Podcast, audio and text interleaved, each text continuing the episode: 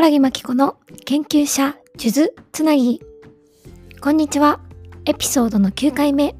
今回は3人目のゲスト家庭医でコミュニティドクターとして活躍されている漆柴壮介さんに引き続きお話を伺ってまいります。前回のエピソードではコミュニティドクターとしての活動について病院だけではなく地域に根ざした活動をするっかけとなった出来事についてお話をお伺いしてきました。今回のエピソードでは今後コミュニティドクターとしてどのような展望でどのような活動を目指していくのかについてお伺いしております。それでは楽しんでお聴きください。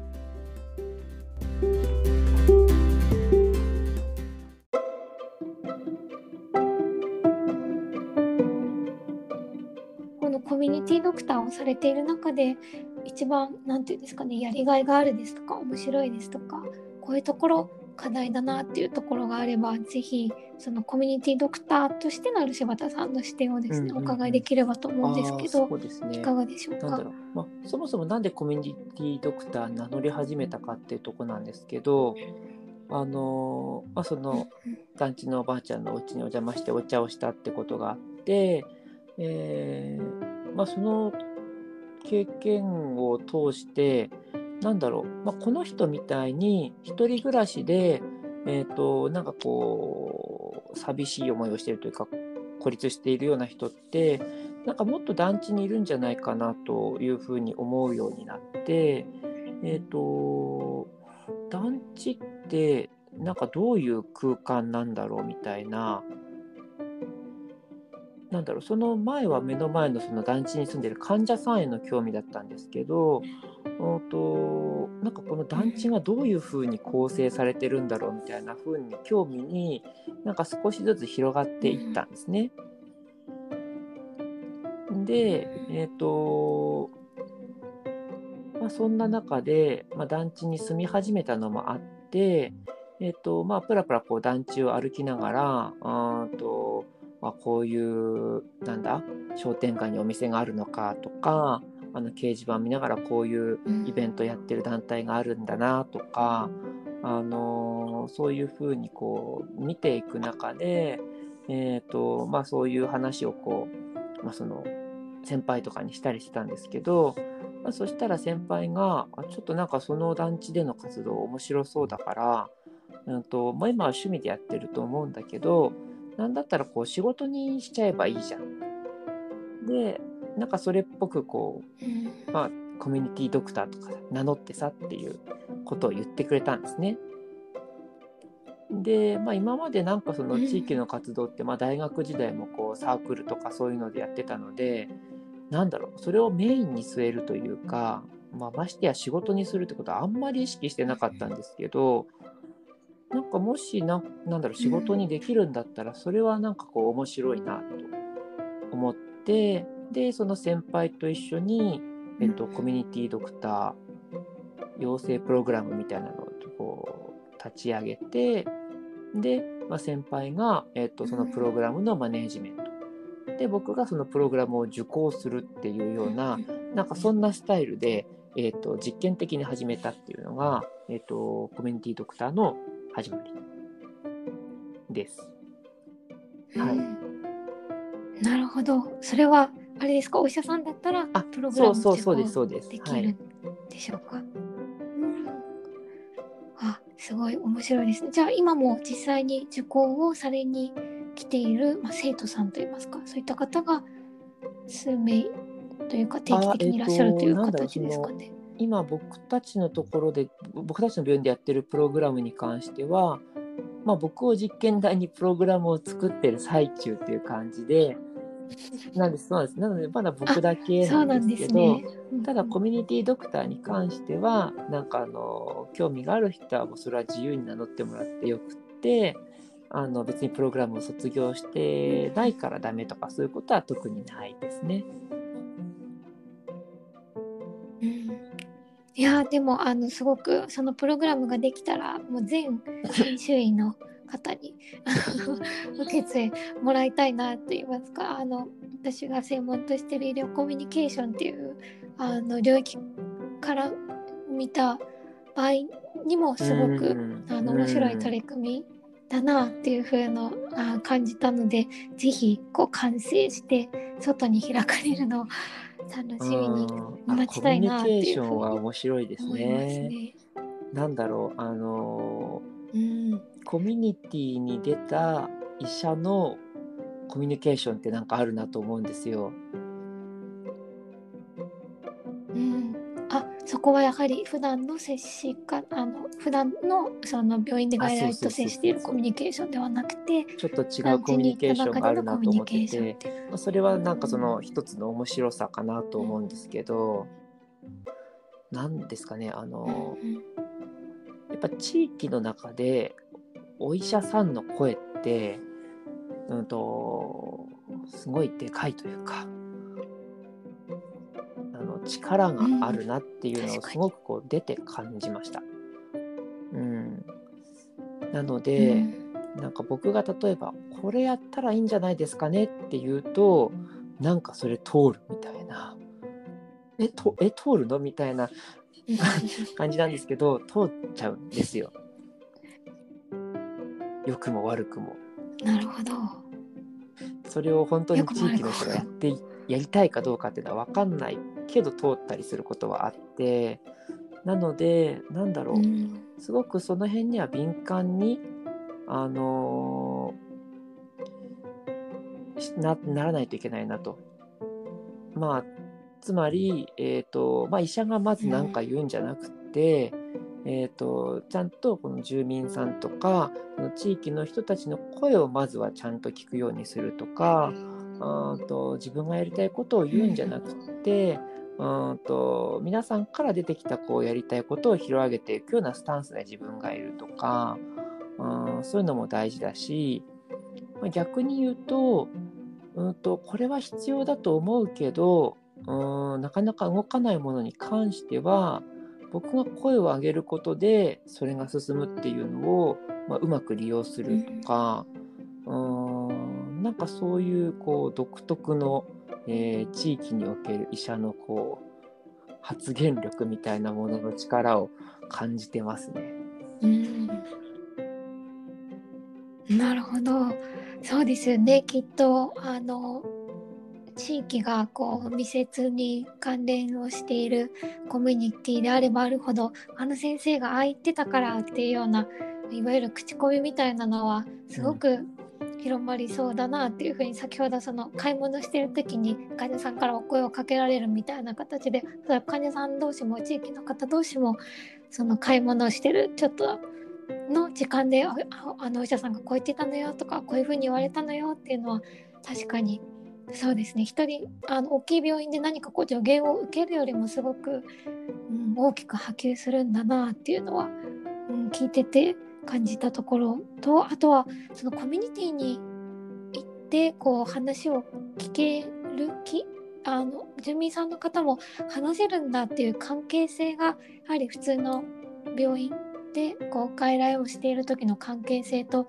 違うなっていう風に感じたのでそこを多分作るのが一番難しくて今その実際にやられている最中なのかなっていう風に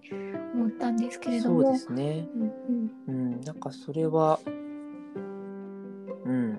まあ、まだまだ実験途中というか、あのまあ、道半ばっていうところなんですけど、うんと特に、えっ、と、なんだろうな、病院の外で会えるっていうことで、えーまあ、僕はこういう人に届けばいいなって思ってるのは、えっ、と、外国人の方ですね。あの、まあ、団地に入ってすごくこう面白かったというか気づいたのが、あの、まあ、最初、高齢の方がたくさん住んでらっしゃるのかなと思っていて、まあ、それはもちろんそうなんですけど、えっとまあ、特に都内の団地とか、まあそのまあ、に関しては外国人がすごく増えてる。で、えー北区に関してはここ数年中国人がすごく増えていて、で、えっ、と、まあ団地にこう結構住んでるんですね、そういう人たちが。で、えーまあ高齢化の問題はずっと団地騒がれてたので、まあ、団高齢者に対するそのサポートみたいなのっていうのは結構いくつかあるんですけど、まあ、外国人のサポートっていうのはまだまだやっぱりなくってで僕いろいろその団地に関して調べていく中で本読んだり論文読んだりとかしたんですけどえっ、ー、とやっぱ他の団地の事例とかでも見てもそうだしうちの団地とかで聞いててもそうなんですけど、えー、住んでる人ってやっぱ30代とか40代の、あのー、若手の人でシステムエンジニアとかで、えーと、日本に働きに来てる人が多くてであのー、まあ、働きに来てるのは男性の夫の方ですけどなので、夫の方は、えーと、日本語ある程度喋れるんですけど、えー、一緒に来てる奥さんとかはあ日本語あんまり喋れないことが多くてで、えー、まあ、団地でこう子育てとかをしてるんですけど、うんとまあ、そういう子育ての悩みとかあの子どもの健康問題についてのなんかこうちょっとした疑問とかそういうのを、えーと、喋れる場がないみたいな。なんかそういうのがこうやっていく中で分かってきたんですね。うん、で、まあ、ちょっとコロナのこともあって今一旦ストップしちゃったんですけどなんかそういう、えー、外国人団地に住んでる外国人の方向けのなんかこう健康相談会とかあの病院の外で出会うってことは、えー、結構大事じゃないかなと思ったりしてます。なるほど。あそうですよね。あの外国の方のサポートって大きい病院でもやっぱりまだまだなところが多いっていうのも私もあの関連するあの研究をされている方からよくお話を伺うんですけれどもやっと,、えーと、この前あの医療通訳の学部が、えー、あ大学院かな、ができたっていう話が、まあ、順天堂、ね、順天堂にできるそうなんですけれども。はい。あの、取り組んでいらっしゃるっていうのをあたまたま私のあの博士の時の研究室の先輩で今ご尽力をされていてあの身近にそういった方がいたのであの外国の方のその医療におけるコミュニケーションの難しさですとか、まあ、地域でどういうふうにあのまずどこのお医者さんにかかっていいかですとかまず文化も違えばあのもしかしたら秋田でもあったかもしれないんですけど日本でもよくその方言のその痛みの表現ですかね。こうまあ標準語とかだとズキズキするとかあのなんかドーンと響くみたいなのとかいろんな、えー、と表現があると思うんですけれども、地方に行くとそれが方言になってしまって、全くわからない 擬音語であの痛いのを表現されるとあのその地域に住んでいなかったお医者さんが全くその症状を理解できないっていうのが日本語でも起きるぐらいなのでおそらく国が違いが、言葉も違うのでそこら辺のその伝え方自体もすごく難しいのかなっていうふうにも思いましたし確かにその子育ての悩みですとかその地域としての目線でもすごくそうですよね大事になってくるのかなっていうのを思いました。確かにあのだあの団地に外国の方々が増えているっていうのもあの私も伺ったことがあったのであの実際にその今課題になっている点を古柴さんが見に見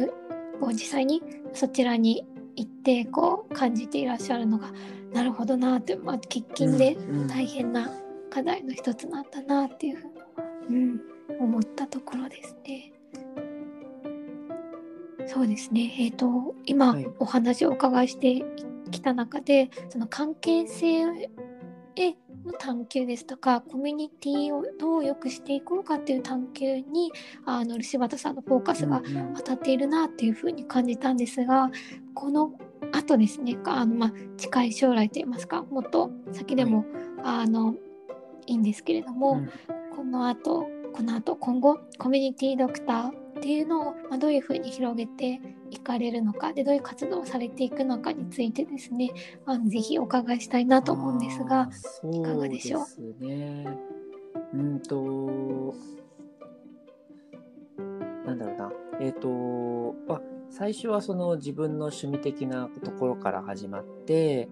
で、えーまあ、今仕事との時間、まあ、仕事としてというか、はいまあ、ちょっとそのコミュニティドクターとして名乗らせていただきながら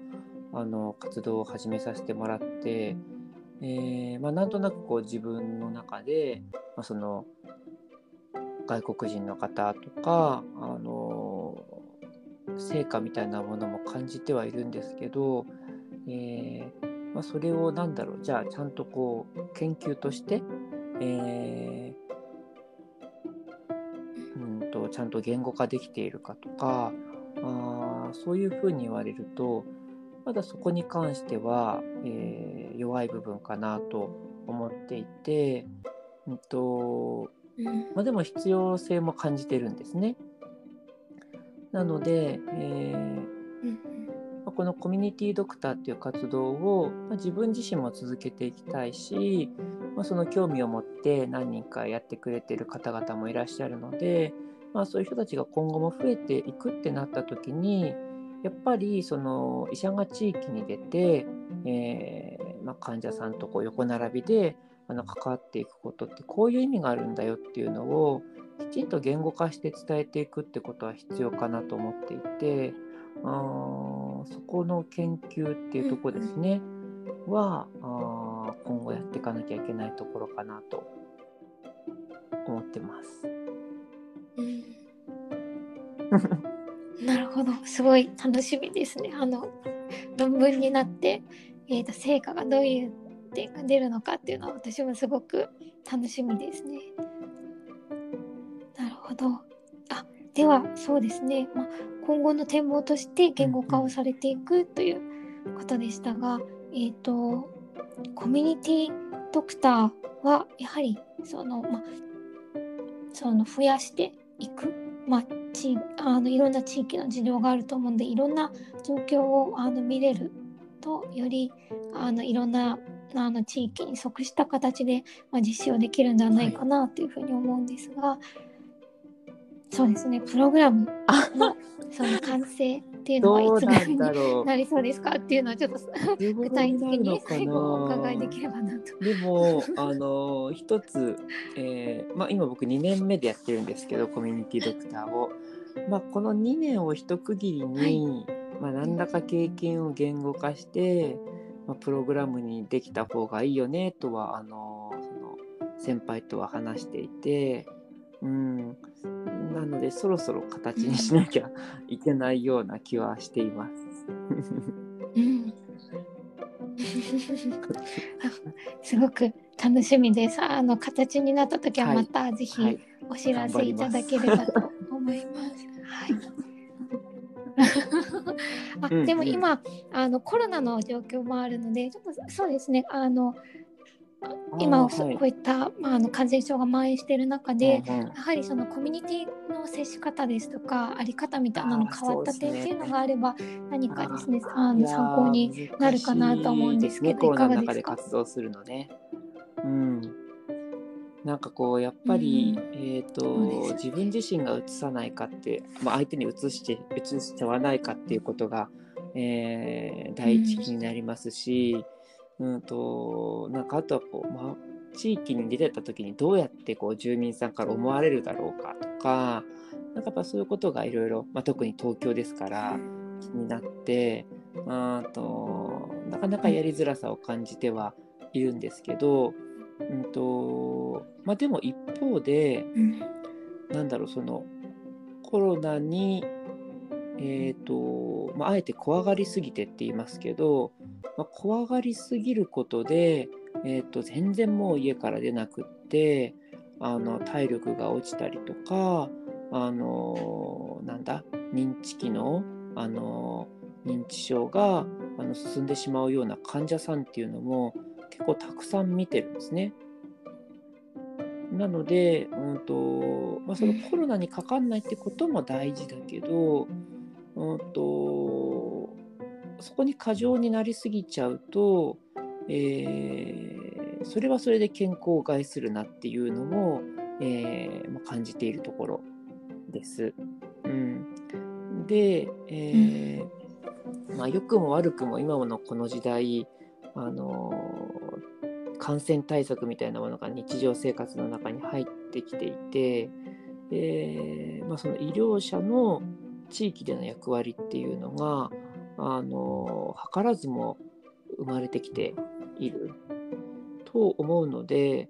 うんと、今やってることとしては、えーまあ、その団地の活地域の活動ですね、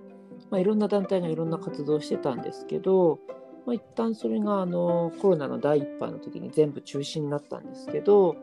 まあ、その第1波が落ち着いて、えっと、地域活動の再開しましょうなんて話が出てきた時にじゃあこうどうやって、えっと、安全に再開できるだろうかっていうことを、えっと、こうみんなで話し合う場を、まあ、我々主体で、えー、作らせてもらってであの皆さんの地域活動の再開を後押ししたとかあとそうですね、まあ、そういうまあ、再開をまあ手助けしてで、まあ、その後もなんかちょこちょこ様子を見てて、あのまあ、この前とかですねなんかやっぱだんだん人間慣れてくるんですよね。なので再開した最初はすごくこうちゃんと気をつけてたんだけどなんかもうここ最近はあのマスクしないでこう近くでお茶飲みながら喋っちゃってるとかってなっていたので、うん、えー、と改めてまあ、あの感染対策の大事さを、まあ、あのお話ししたとかうんと、まあ、そういうふうになんだろう。これやっちゃダメってするんじゃなくて、えっとまあ、皆さんのやりたいことを、まあ、あのできるだけ安全に、えー、やっていくために、まあ、医療者として、えー、提供できるものをまあ、今提供させてもらってるっていうそんなスタンスで、えー、やってます。うん、なるほど今のお話を聞くともういろんな小さいコミュニティにそういった地域のお医者さんがいた方がきっと何て言うんですかね コミュニティも活性化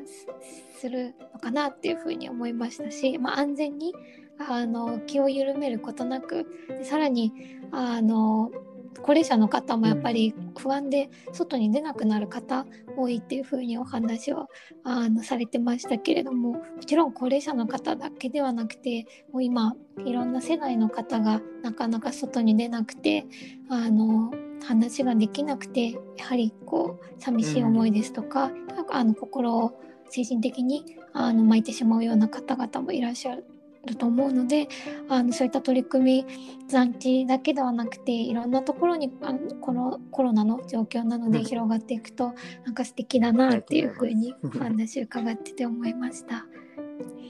はい、ぜひ今後の活動も楽しみにしております。はいありがとうございます。ではですね、あの一通り漆畑さんにお話をお伺いしてきましたが、あのもっとですね、あのぜひ細かいところもお伺いをしたいんですが、えっ、とまたあの別の機会を設けてですね、あの実施できたらなというふうに思います。そして、えっと、次の、えっと、ゲストの方をですね、ぜひ、漆畑さんにご紹介をいただきたいなというふうに思うんですけれども、どなたか、こう、ご紹介できそうな方、いらっしゃいますでしょうか、はいえー、ちょっとまだ確定できてないので、えーとまあ、2人候補がいますというふうにお話しさせてもらえたらなと思ってて、えーと、1人が、えーと、さっき話してたそのコミュニティドクターの、はい、えーとまあ、マネージメントをしてくれている、えーと、お医者さんですね。うん、で、まあ、でもなんかこう医者医者重なっても面白くないので、はい、あのもう一人は、えーとまあ、介護現場で、えーまあ、こう熟練の人の暗黙知みたいなそのコツみたいなものの言語化っていうのを、えー、研究している方、うん、あの認知症の方と、えー、よりよく生きていくためにはこうどういうふうなこうコツがあるんだろうとかまあ、そういうのを言語化している方がいるので、えーとまあ、そのどちらかの方にちょっとお声かけをさせてもらえたらなと思ってます。はい。ありがとうございます。あのどちらの方が来てもすごく楽しみだなというふうに思いました。では、えっ、ー、とどなたが来るかはまた次回のお楽しみということで、はい、ありがとうございます。あでは、漆畑さん、あの長い間ありがとうございました。えっ、ー、と今回、えーと、3人目のゲストとして家庭医でコミュニティドクターの漆畑壮介さんにお越しいただきました。どうもありがとうございました。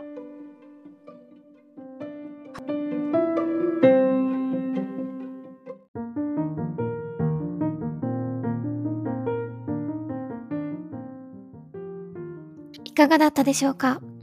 家庭医でコミュニティドクターとして活躍されている漆畑壮介さんのお話楽しんでいただけましたでしょうか？来週からは漆畑さんからご紹介いただきました介護の技量を言語化する研究を行っていらっしゃる金子智則さんのお話を複数回に分けて配信予定です。またお聞きいただけると幸いです。では次回のエピソードでお会いしましょう。さようなら。